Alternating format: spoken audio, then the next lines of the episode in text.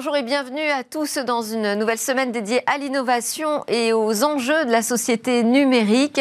Alors dans Smart Tech aujourd'hui on va démarrer avec une levée de fonds euh, record du jamais vu dans la French Tech. C'est Content Square qui a euh, créé l'événement il y a quelques jours et ce sera le sujet de mon interview pour démarrer cette émission avec Pierre Casanova, donc euh, représentant de Content Square aujourd'hui.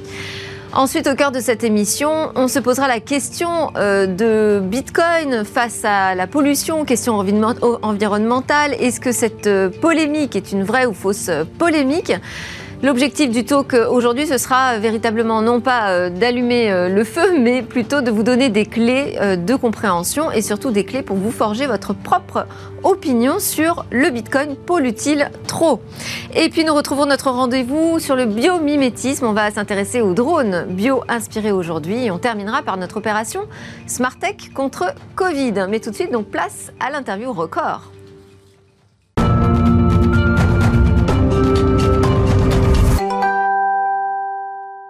La levée de fonds record dans la French Tech, on la doit à Content Square et j'ai avec moi Pierre Casanova qui est directeur commercial chez Content Square. On va peut-être commencer par présenter euh, l'entreprise. Oui, bien sûr Delphine. Très simple en fait. Content Square, c'est une technologie qui a été inventée en 2012. À Paris À Paris, absolument.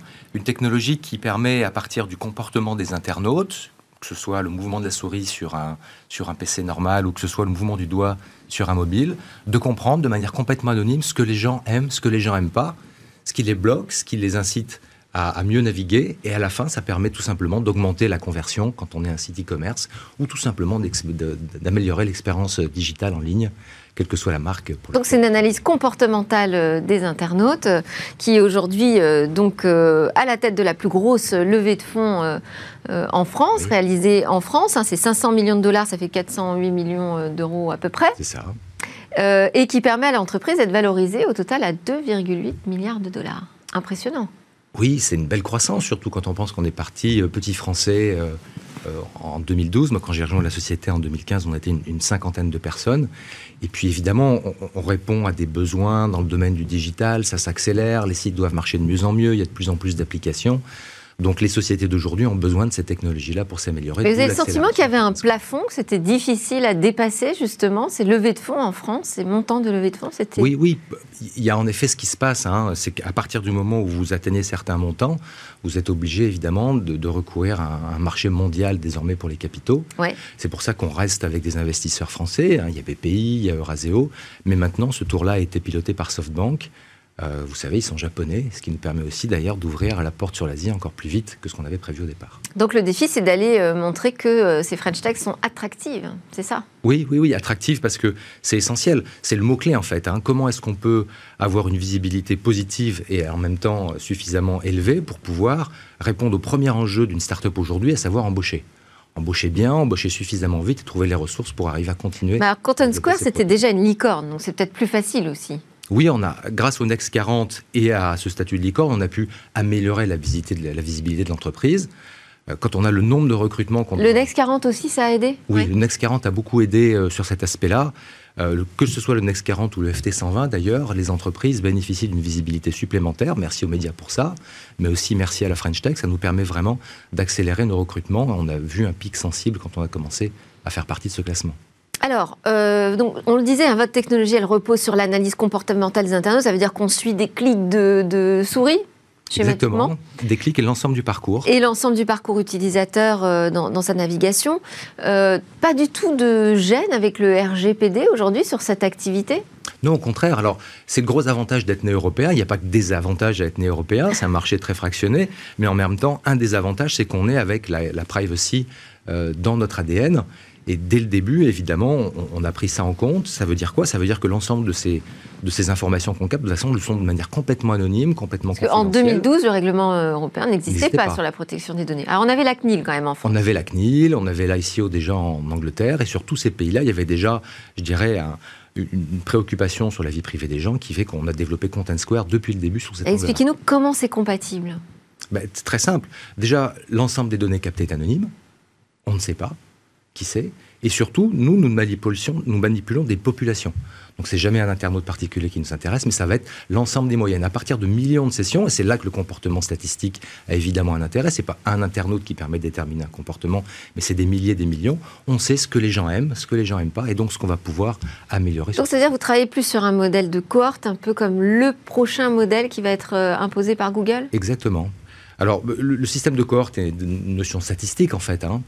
Et, Content Square permet, à partir de millions de comportements, de moyenner et de comprendre réellement ce qui fait que derrière les gens euh, euh, ont des problèmes sur un site et donc on détecte les erreurs ou au contraire qu'on va pouvoir améliorer le parcours. Alors je vous ai posé la question sur le RGPD, je vais vous poser la question sur les cookies. Aujourd'hui, on sait que la disparition des cookies tiers impacte une grosse partie euh, de l'industrie qui travaille justement à l'analyse des comportements des internautes.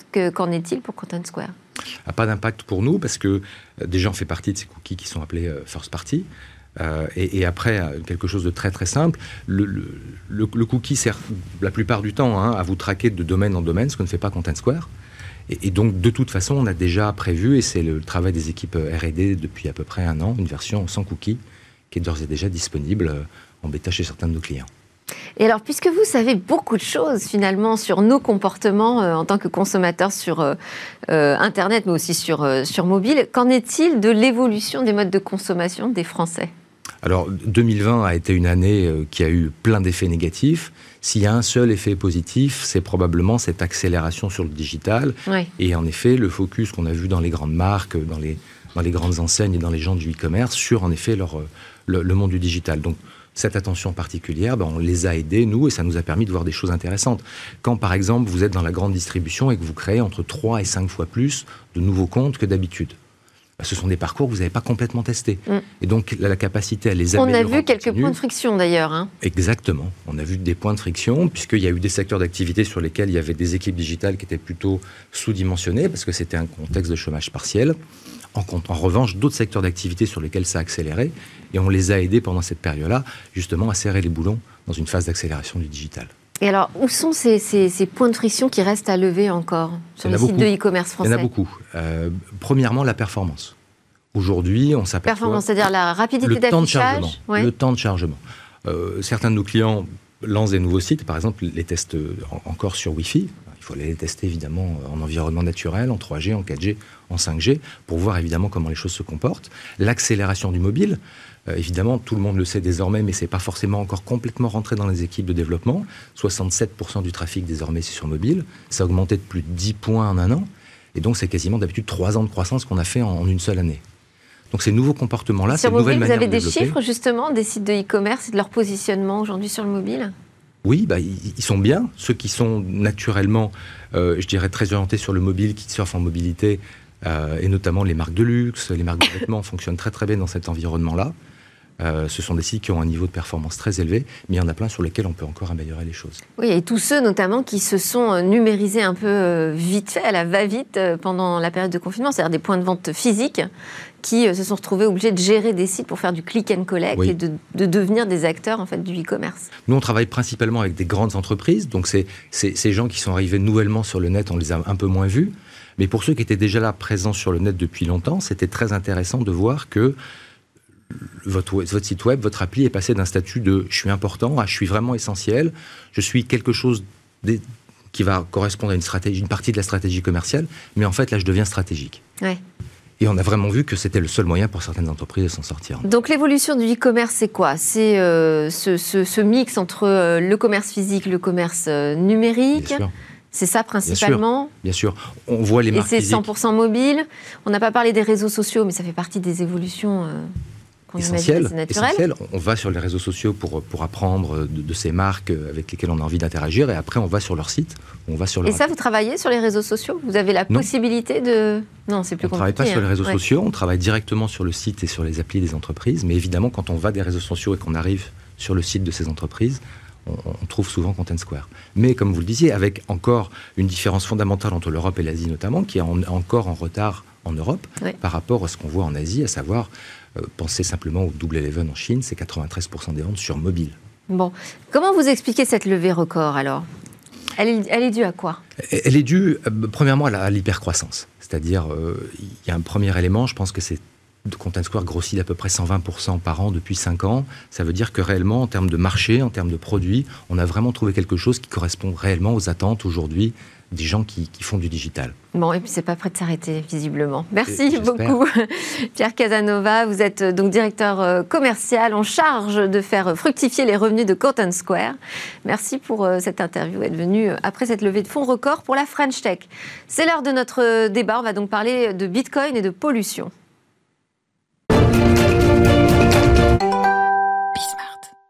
Bitcoin et pollution, est-ce que c'est une vraie fausse polémique? On en parle et surtout on va essayer de trouver les bonnes clés pour euh, comprendre euh, ce débat et euh, nous forger notre propre opinion. Donc avec deux intervenantes aujourd'hui, Claire Balva, cofondatrice de Blockchain Partner qui a rejoint le cabinet d'audit et de conseil KPMG, c'était en mars dernier. Vous êtes également co-autrice de l'ouvrage La blockchain décryptée, paru aux éditions NetExplo en 2016. Et vous faites partie des membres fondateurs de la l'association pour le développement des actifs numériques. Par Skype, nous avons euh, avec nous Florie Marie, qui est membre du Conseil des relations publiques et porte-parole du Parti pirate français. Vous êtes également vice-présidente du Parti pirate européen et euh, en 2019, vous avez mené la liste pirate aux élections européennes. Je voulais juste euh, définir, si je peux, en deux phrases le Parti pirate. Hein. C'est un parti qui propose un renouveau démocratique en s'appuyant sur les outils numériques et une manière donc différente de penser la politique sans leader. Alors, on va commencer ensemble, Claire Balva. Déjà, est-ce que selon vous, opposer le Bitcoin à la pollution, c'est une polémique un peu artificielle? Euh, Il y, a un vrai débat, euh, mais en fait, ce que je constate souvent, c'est que cet argument écologique, qui peut bien sûr être valable, est opposé par des gens qui sont convaincus que Bitcoin est inutile. Euh, et donc, euh, la vraie question pour moi, c'est pas tant est-ce que Bitcoin pollue, parce que finalement tout pollue, même ce, plateau quelque que part. Nous sommes en train de faire polluer. Émet aussi malheureusement sans doute du dioxyde de carbone. Donc, la vraie question, c'est est-ce que Bitcoin pollue euh, trop par rapport à son utilité? Et mm. donc la question de la pollution, elle doit aussi se poser par rapport à l'utilité et à la valeur ajoutée que propose Bitcoin pour la société. Alors, Florie-Marie, euh, je, donnais une petite définition, je ne sais pas si vous la trouvez euh, exacte, hein, du Parti Pirate. Je, précisais ça pour expliquer que pour vous, justement, le numérique fait partie des nouveaux outils euh, démocratiques intéressants. Est-ce que pour autant, ça fait de vous des défenseurs du Bitcoin? Eh bien non. En fait, on n'en a pas vraiment parlé. Euh, encore une fois, on a une organisation complètement euh, horizontale, donc on, doit prendre nos décisions collectivement. Et on n'a pas, euh, finalement, le Bitcoin, c'est une question qu'on n'a pas véritablement intégrée dans notre programme politique. Donc on, en parle, on en parle régulièrement. En fait, quasiment tous les jours, des gens viennent nous voir en nous disant qu'est-ce que c'est votre avis sur le Bitcoin? Et, finalement, on n'a pas, on n'a pas pris de position exactement politique sur le sur le sujet. Mais je rejoins beaucoup ce que ce que Madame Balza a dit juste à l'instant. Euh, la, pollution, c'est souvent des personnes qui sont opposées au Bitcoin qui disent que ça pollue, mais, euh, mais c'est un vrai sujet euh, de savoir Quelles, sont les externalités positives Donc nous, on est technophile, on n'est pas technobéa. On va pas ouvrir des grands yeux avec des grandes étoiles dans les yeux à chaque fois qu'on voit une nouvelle technologie. On va l'étudier et on va, on va en discuter, on va en débattre et on va voir ce qui, ce qui est intéressant, ce qui est positif dans cette technologie. Et en l'occurrence, sur le Bitcoin, pour le moment, euh, c'est un peu, euh, c'est une, vraie question. Alors justement, on va essayer d'avancer dans la compréhension du sujet. Déjà, qu'est-ce qui pollue euh, dans le Bitcoin? Alors, ce qui pollue, c'est ce qu'on appelle le minage. Le minage, en quoi ça consiste? Ça consiste à valider les nouvelles transactions qui sont faites en Bitcoin. La particularité de Bitcoin, c'est que c'est pas géré par une institution centralisée, c'est vraiment décentralisé. Donc, c'est des gens, des passionnés, des entrepreneurs, des entreprises qui effectuent ce minage. Tout le monde peut miner tout le monde peut miner. En théorie, ça demande un, petit investissement au départ parce qu'il faut acheter des machines.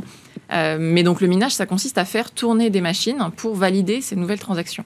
Et donc euh, effectivement, euh, ce minage nécessite la résolution d'équations cryptographiques. On va peut-être pas rentrer dans le détail ici, mais donc ça consomme nécessairement de l'électricité. Et donc tous les mineurs. En fait, c'est de la consommation informatique, de la ressource informatique. Exactement. On fait, on fait tourner des ordinateurs en quelque sorte pour à la fois valider les nouveaux blocs de transactions, mais aussi faire de la création monétaire de Bitcoin qui est programmée à l'avance. Est-ce que ça consomme plus qu'une autre activité informatique? Je ne sais pas, je pense aux data centers qui euh, font tourner des données pour les entreprises euh, du matin au soir. Bah, le problème, c'est déjà que pour Bitcoin, on, sait quelle est la consommation énergétique, mais pour la plupart des entreprises, voilà, la consommation énergétique de Facebook, WhatsApp, etc., on ne l'a pas forcément au près, donc c'est difficile de comparer. Euh, pour Bitcoin, ce qu'on estime aujourd'hui, c'est que ça consomme entre 0,15 et 0,3% de la consommation électrique mondiale. Donc, c'est pas négligeable, mais c'est pas non plus énorme comme certains aimeraient le faire croire. Euh, Florie-Marie, est-ce que, euh, selon vous, aujourd'hui, le Bitcoin pose quand même clairement un problème environnemental? Oui, pour, euh, pour tout ce que vient d'expliquer Mme Balza, mais euh, euh, en fait, aujourd'hui, le, Bitcoin est, surtout miné en, Chine. En fait, une grosse partie euh, de, des mineurs sont établis en Chine aujourd'hui, et la Chine produit de l'électricité de manière, enfin, avec sur la base d'énergie fossile. Donc, forcément, forcément, il y a une émission de CO2 qui va être assez importante sur le minage de Bitcoin aujourd'hui. par ailleurs, le Bitcoin euh, nécessite énormément de ressources, des ressources, euh, des ressources. Aujourd'hui, on utilise, euh, Madame Balza disait du matériel informatique. En fait, plus précisément, on va utiliser aussi des surtout des cartes graphiques. Et les cartes graphiques, aujourd'hui, on a une pénurie des cartes graphiques euh, de, euh, de haut niveau, enfin des cartes graphiques les plus chères aujourd'hui, elles sont en pénurie, on ne peut pas en trouver facilement. Donc on, va avoir une consommation électrique qui va être importante, qui va être aujourd'hui de l'électricité euh, produite avec des énergies fossiles, et on va avoir une consommation de ressources importante aussi, qui va provoquer parfois des pénuries. Donc, donc en un sens, forcément, il y a une pollution quelque part. Alors, le problème, c'est le volume finalement qui, est posé. C'est-à-dire que plus euh, le Bitcoin a du succès, plus c'est une, industrie polluante. Alors, pas, pas forcément, euh, mais effectivement, quand le cours du Bitcoin monte, ça devient un peu plus rentable de miner. Donc, il y a un attrait économique. Et à l'inverse, quand le cours baisse, c'est un peu moins rentable de miner. Donc, effectivement, il y a un enjeu économique derrière ça. Pour compléter peut-être euh, ce qui a été dit, c'est vrai qu'il y a beaucoup de mineurs en Chine aujourd'hui. Euh, et d'ailleurs, la Chine a décidé de bannir le, Bitcoin alors, parce que ça générait des, réouvertures pratiquement de centrales. Alors, il n'y a, pas eu d'interdiction, mais effectivement, il y a des, restrictions qui commencent à être discutées. Et donc, la, Mongolie intérieure, par exemple, a, décidé de sanctionner certains mineurs qui aujourd'hui se posent la question de partir en Amérique du Nord. Donc, on se rend compte que ça va aussi se, se rééquilibrer. Et aujourd'hui, on estime qu'il y a à peu près 40% de l'énergie euh, du minage de Bitcoin qui, est, qui, est, qui provient des électricités de sources renouvelables. Donc euh, c'est pas non plus euh, que du charbon et que de l'énergie carbonée, bien au contraire. Combien de pourcentage vous avez dit d'énergie renouvelable À peu près 40%. C'est une étude de, Cambridge. ok, c'est quand même pas négligeable. Finalement, Florie-Marie, est-ce que la question c'est pas ça? C'est le Bitcoin pourrait prendre un virage justement plus vert, peut-être, qui permettrait de, de, mettre fin à toute cette polémique? Oui, en fait, j'entends bien 40% des énergies renouvelables. Bon, c'est quand même 40% des énergies renouvelables qui sont utilisées pour la production, euh, enfin, du coup, pas 40% des énergies renouvelables, mais 40% des énergies, euh, euh, enfin, beaucoup d'énergies renouvelables qui sont utilisées pour la production de Bitcoin. Et ça, c'est quand même assez important. en fait, ce qui, ce qui, ce qui, ce qui va être intéressant là sur le, sur cette question de, Bitcoin, c'est que effectivement, ceux qui vont acheter du Bitcoin, ils ont tout intérêt à ce que ça utilise une énergie renouvelable pour justement l'environnement et pour faire en sorte que ça consomme moins ou que ça donne l'impression que c'est beaucoup plus euh, environnementalement euh, compatible en fait avec euh, avec les enjeux qu'on a aujourd'hui. Mais mais finalement, la, question qu'on va se poser, c'est surtout est-ce que c'est nécessaire, et, et, Madame Balza l'a dit au début, hein, est-ce que c'est nécessaire de, de, consommer autant d'énergie pour cette monnaie si derrière l'utilisation qu'on va en faire va être, va être intéressante? Le Bitcoin aujourd'hui euh, et dans quelques années, c'est une monnaie finie en fait le, Bitcoin. Donc dans quelques années, le Bitcoin va être, il y aura plus euh, possibilité de miner. Euh, donc est-ce que est-ce que réorienter notre notre économie de manière à, pouvoir accueillir correctement le Bitcoin est une bonne idée? Ou est-ce qu'on ne devrait pas essayer plutôt de faire en sorte qu'il y ait d'autres crypto-monnaies qui sont elles moins gourmandes en, en énergie globalement ou en ressources, qui pourraient être elles plutôt développées ou en tout cas sur lesquelles on pourrait miser un peu plus que sur le Bitcoin. Oui, alors la question donc de l'utilité, c'est pas tellement l'utilité des cryptoactifs que ça aujourd'hui, on a compris que c'était une tendance de fond euh, et c'est aussi une alternative. D'ailleurs, euh, euh Florie Marie, vous, vous pourrez peut-être réagir là-dessus, mais euh, une alternative politique et un certain, mm. un certain modèle de la finance mondiale. La question, c'est le Bitcoin. Oui, mais le Bitcoin aujourd'hui. Parce qu'il y a d'autres monnaies qui sont moins problématiques. Tout à fait. Alors, il y a certaines autres crypto-monnaies qui, effectivement, euh, sont déjà passées ou envisagent de passer sur des protocoles de, de gestion du consensus moins énergivores. Euh, mais là, ce qu'il faut bien voir aussi, c'est qu'avec Bitcoin et avec ce protocole qui, consomme, on va dire, de l'électricité, on arrive aussi à financer des sources d'énergie renouvelable euh, qui ne trouveraient pas forcément preneurs sinon. Et donc. Et pourquoi le Bitcoin serait un moyen de financer ces énergies Parce qu'en fait bah, un, mineur de Bitcoin, ce qu'il va chercher, c'est donc à être rémunéré en Bitcoin, mais aussi à minimiser son coût d'électricité, forcément pour être rentable. Et aujourd'hui, l'électricité la moins chère, c'est l'électricité qui est fatale. C'est les surplus d'énergie qui ne sont pas utilisés, qui ne sont vendus à personne. Or, dans les, er, dans les énergies renouvelables, euh, il y a une intermittence qui est inhérente à ces énergies, et donc parfois on va produire trop d'énergie et elle ne trouvera pas preneur. Et donc là, c'est intéressant parce que Bitcoin vient comme un outil de financement de ces énergies renouvelables et donc va permettre aussi de financer euh, la création de euh, centrales hydroélectriques, par exemple. Florie Marie, une réaction là-dessus? Oui, oui, c'est. Euh, on souvent souvent cet argument-là en de la part des personnes qui soutiennent le Bitcoin aussi. Donc tout à l'heure on disait les personnes qui ne soutiennent pas le Bitcoin disent que ça consomme énormément d'énergie, puis les personnes qui soutiennent du Bitcoin disent que ça peut permettre de euh, réduire euh, les pertes liées aux énergies euh, renouvelables.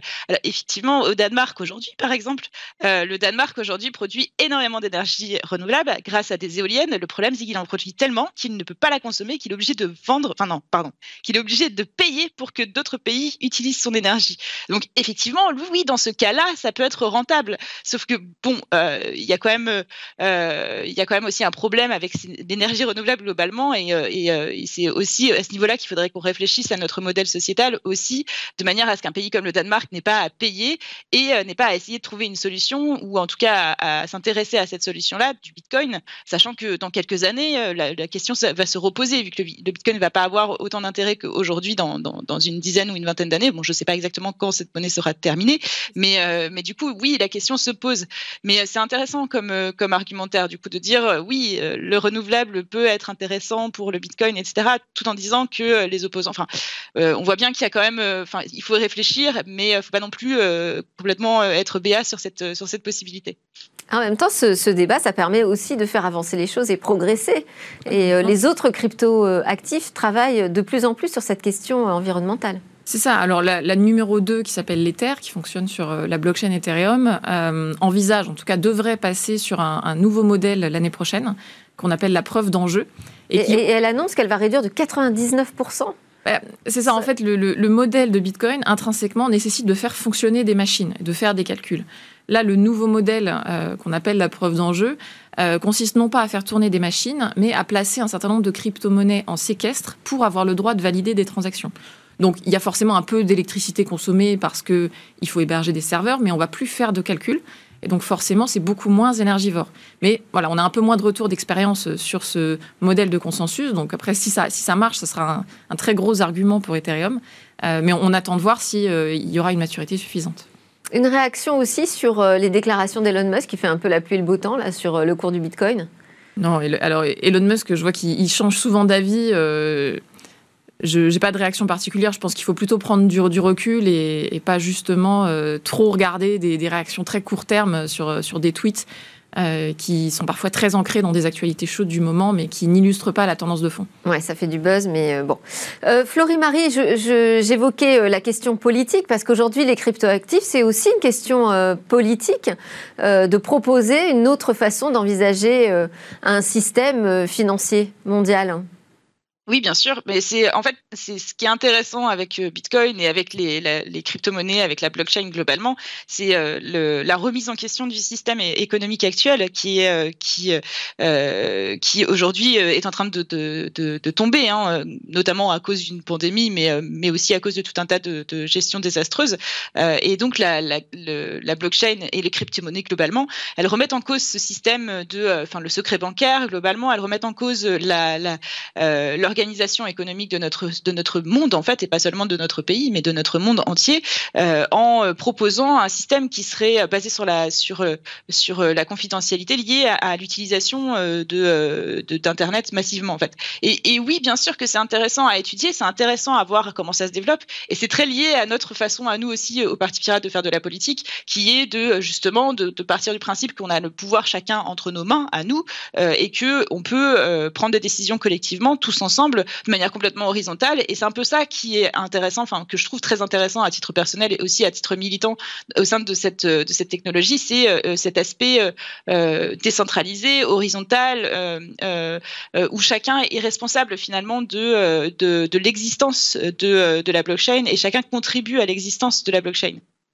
Alors c'est à la fois une nouvelle offre politique, mais c'est aussi donc un nouvel outil pour mesurer la consommation énergétique finalement du système euh, financier, parce que là on sait exactement euh, combien euh, de consommation énergétique est provoquée par le minage de Bitcoin. Donc finalement ça aussi c'est un progrès.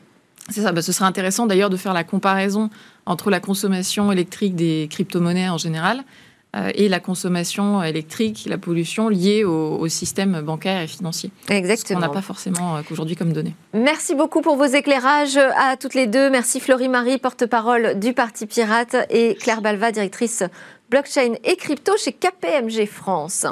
Alors juste après la pause, on va partir dans la nature. C'est notre rendez-vous avec le biomimétisme.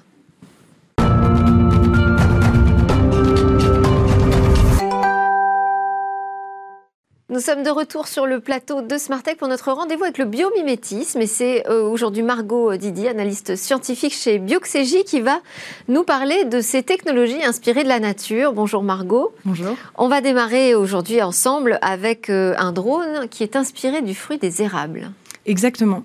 Donc en fait, c'est assez, euh, c'est assez commun dans le biomimétisme que on s'intéresse finalement à la nature pour créer des drones bio-inspirés. Ça paraît assez logique finalement de s'intéresser aux oiseaux, de s'inspirer des insectes pour créer des engins volants. C'est d'ailleurs les, les, premières euh, choses que l'homme a faites quand lorsqu'ils ont voulu créer les machines euh, volantes dans le XVIIIe siècle, c'est s'inspirer du battement des ailes des oiseaux. À l'époque, ça n'a pas très, bien fonctionné, mais euh, à l'heure actuelle, c'est vrai qu'il y a beaucoup de technologies bio-inspirées qui s'inspirent euh, du vol des oiseaux, typiquement l'albatros par exemple, qui plane pendant plusieurs centaines de kilomètres en économisant de l'énergie ou le vol euh, des oiseaux prédateurs qui volent très vite et qui contrôlent très finement leur direction et bah, leur vitesse aussi. Et donc, ça paraît très logique de s'intéresser aux oiseaux et aux insectes pour construire des drones. Et ça paraît un petit peu moins intuitif de s'intéresser aux végétaux. Et pourtant, euh, c'est quand même une source d'inspiration qui est très importante dans le domaine du biomimétisme. Et aujourd'hui, on va s'intéresser effectivement aux fruits de l'érable. Donc euh, les érables, pour remettre un peu de contexte, donc les grands arbres que tout le monde connaît finalement. Et en fait, les érables, donc, euh, ce sont des végétaux, ça tout le monde le sait, et ils profitent en fait du vent pour disperser leurs graines. Donc c'est un mode de dispersion qui s'appelle l'anémochorie, parce que les végétaux étant immobiles, l'évolution a sélectionné des stratégies de reproduction, de dispersion des, graines qui sont très différentes que pour les, animaux, par exemple. Et donc, on imagine bien que si la graine d'un érable tombe juste à son tronc, lorsque le, végétal qui en est issu va se développer, il va rentrer en compétition directe avec euh, l'arbre, parent. Et donc, euh, l'évolution a sélectionné des modes de dispersion qui permettent d'éloigner les graines de l'arbre parent pour maximiser les, chances d'implantation du euh, nouveau végétal. Et donc, euh, l'érable a des fruits qu'on appelle les samars, les samars de l'érable. Alors, le nom ne parle peut-être pas euh, comme ça euh, quand on, dit, le nom scientifique, mais finalement, tout le monde connaît. On l'appelle familièrement les hélicoptères. Donc, ce sont les graines de l'érable qui se détachent, en fait, qui, lorsqu'elles se détachent du, de l'arbre, tournoient euh, alors là, on les voit avec une couleur euh, très euh, fuchsia, alors qu'on les repère plutôt pour leur couleur beige. Exactement. Bah, celle qu'on voyait à l'écran, en fait, c'était avant que le fruit sèche. Donc ça va être encore à l'état de fleur. On voit d'ailleurs que c'est des 10 samars pour le pour l'érable, où donc l'hélicoptère est en deux parties. Il y a la graine qui est la, la, partie un petit peu bombée, et puis l'aile qui est donc une, une membrane fibreuse et sa forme permet en fait de ralentir euh, la chute de la graine de l'érable et permet donc euh, d'être dispersée de plus, plus loin par le vent. Elles peuvent parcourir parfois centaines, des centaines de kilomètres ah euh, depuis leur, leur arbre. Et donc, ce sont des chercheurs du Queensland, de l'université de Queensland en Australie, qui en 2015 ont mis au point un capteur bio-inspiré, un ralentisseur de chute bio-inspiré. Et donc, en fait, ce qui se passe, c'est donc on a un capteur comme on, comme on le voit à l'écran, le capteur sur lequel est greffée en fait une membrane avec qui reproduit la forme euh, du fruit euh, de l'érable, donc la forme de la samare, et euh, sur, la, forme de l'aile et reproduit un circuit électronique. Et en fait, le capteur va être aérolargué, donc dispersé sur de grandes zones pour lesquelles on veut appliquer donc de la surveillance, etc. Par exemple pour la détection de feux d'incendie. Et donc, on va euh, larguer ces capteurs, ces drones passifs, et ils vont tomber très doucement au sol, de manière à ne pas endommager le capteur lors de la chute.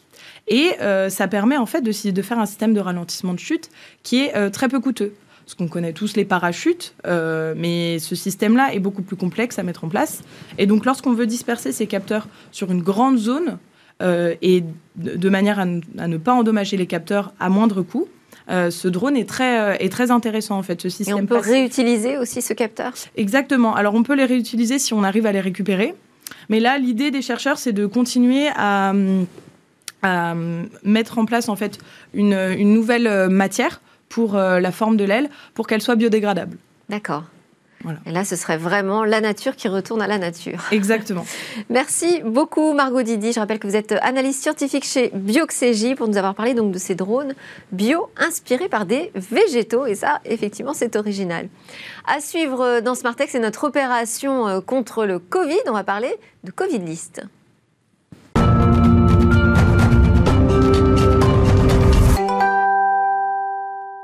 Smartech contre Covid, c'est euh, cette opération que nous avons euh, lancée en début d'année pour donner un coup de projecteur à ces technos qui nous permettent de sortir au mieux et euh, au plus vite surtout de cette crise sanitaire mondiale. Bonjour Cécilia. Bonjour Delphine. Alors aujourd'hui vous êtes accompagnée de Martin Daniel qui est cofondateur de Covid List, un projet qui est devenu très rapidement essentiel dans la campagne de vaccination. Oui, un projet numérique qui a pris une ampleur euh, phénoménale, effectivement, créé le 30 mars dernier euh, par le docteur Antoine Roux, pneumologue à l'hôpital Foch, Martin Daniel, euh, qui est ici en plein avec nous. Oui, de Suresnes, exactement. Et Mathieu Ripper, tous deux développeurs web et data scientists. La plateforme Covid List, elle veut permettre, en fait, à toutes les doses disponibles d'être utiliser les doses de vaccins contre le Covid. 150 bénévoles, des développeurs informatiques, des communicants, des spécialistes en droit, des spécialistes en gestion et traitement des données, tous sont réunis derrière ce projet pour le faire tourner. Le principe est simple, en tant qu'utilisateur, vous n'avez qu'à euh, vous rendre sur le site, rentrez vos coordonnées et votre âge et vous serez contacté par mail lorsque une dose sera euh, disponible. L'inscription euh, à la base de données est 100% gratuite. Et puis côté professionnel de santé, 2500 points de vaccination euh, au total ont rejoint l'aventure aujourd'hui, vaccinodrome mais aussi pharmacie, tous les points où on peut aujourd'hui se faire vacciner. Quand il leur reste une dose, ils n'ont qu'à entrer les informations sur la plateforme. Ils peuvent choisir la géolocalisation de distribution, ils peuvent choisir la tranche d'âge à qui ils veulent le distribuer. Euh, tout est au choix euh, des fournisseurs, des personnes qui vont pouvoir vacciner. Alors Martin Daniel, qui est euh, avec nous en plateau, ex-data scientist chez Airbnb, aujourd'hui cofondateur de Covid List. pour vous, l'aventure est allée très très très vite. Il y a eu ce tweet qu'on va voir à l'image le 30 mars. Je viens de lancer une application simple, Covid List, pour être alerté lorsqu'une dose de vaccin est disponible près de chez vous. Et dix jours après, le site comptait déjà 500 000 inscrits. Comment vous expliquez cette euh, ampleur, cette explosion presque?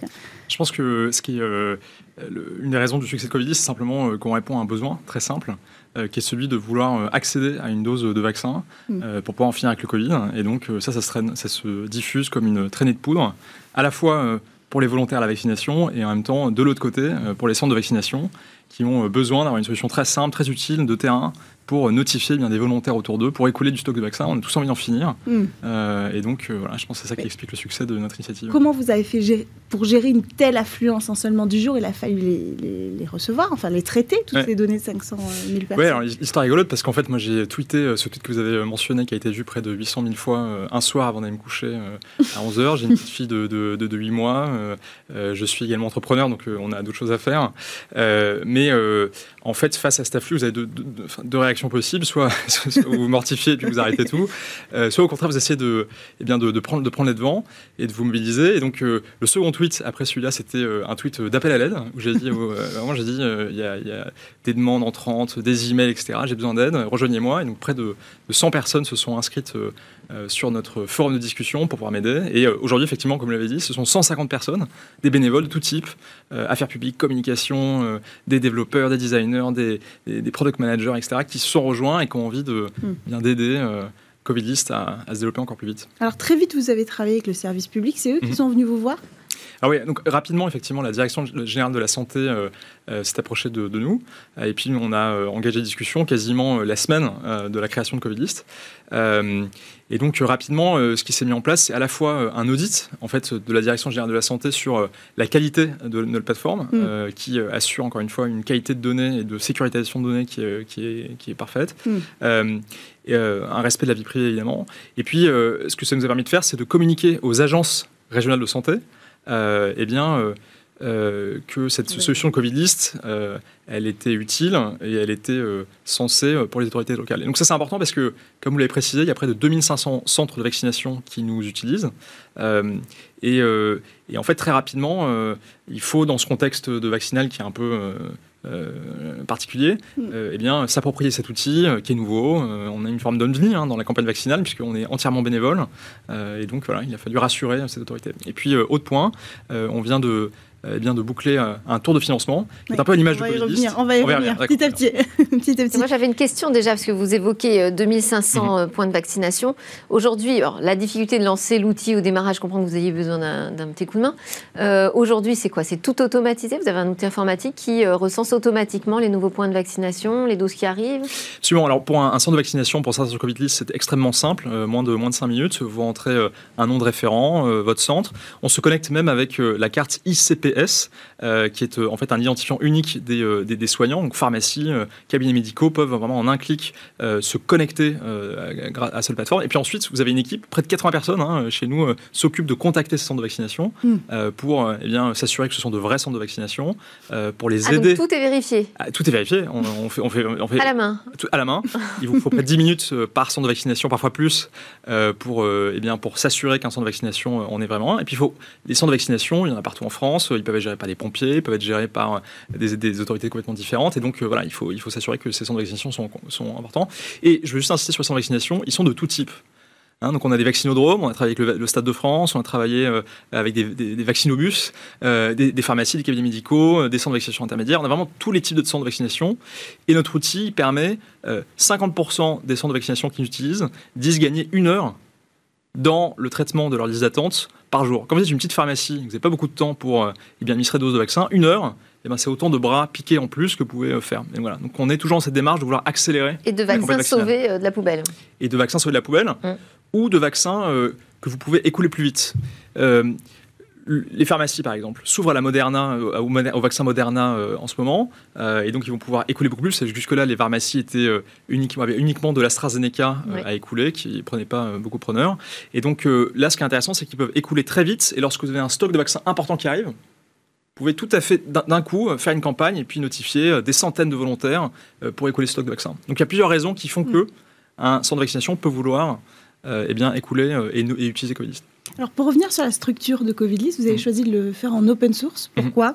Ça raconte un peu l'histoire aussi, et j'anticipe ma prochaine question, de l'équipe de développeurs que vous avez euh, rameté derrière. Absolument. En fait, euh, dès le départ, il y a effectivement cette volonté de vouloir. Euh, donc, open source, ça veut dire que notre code est libre.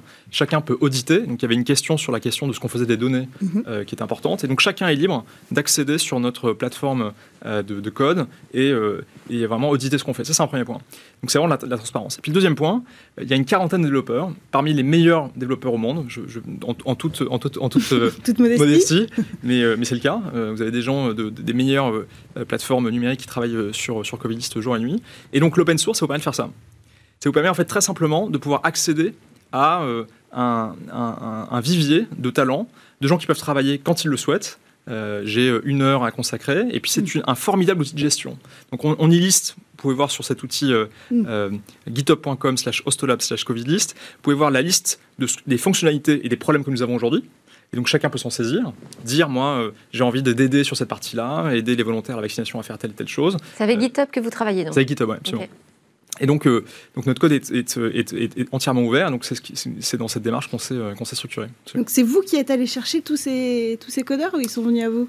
Alors très souvent, ce qui se passe, c'est que ça fait un peu tache d'huile. Euh, c'est-à-dire qu'en gros, lorsque vous avez un projet euh, qui, qui, fonctionne bien, eh ben, en fait, on en parle et puis vous avez effectivement une communauté qui, qui, qui se saisit de cet outil. Donc c'est à la fois, si vous voulez, des gens qui viennent sur la plateforme et qui font du code. Ce qui est très intéressant, c'est que souvent, ce qui se passe, c'est que les développeurs peuvent coder une première version de, de, l'outil. Et puis, euh, lorsqu'ils sont suffisamment engagés, eh bien, on les invite sur une forme de discussion. Et c'est un peu mhm. comme ça qu'on fait du recrutement, euh, si vous voulez, de, développeurs euh, aujourd'hui. Et puis, on peut aussi aller, nous, contacter des gens dans notre réseau pour qu'ils puissent nous aider. Alors juste, on doit conclure déjà. vous dites que vous êtes bénévole, vous avez fait un appel aux dons. Et là, on a appris aussi récemment que Covid List avait reçu une subvention de 35 000 mhm. euros du ministère. Voilà, merci beaucoup pour ce plateau, vous nous avoir expliqué comment vous fonctionnez, avoir aussi lancé un appel, j'ai entendu, aux pharmacies et à tous les centres de vaccination pour s'inscrire sur Covid List. Merci Martin Daniel, cofondateur de Covid List. Merci Cécilia Sévry et merci à tous de nous avoir suivis. J'espère que vous aurez apprécié ces éclairages aussi euh, sur la question du Bitcoin et de la pollution. On a eu euh, en tout cas euh, un débat éclairé avec des informations qui permettent de se positionner sur ce sujet.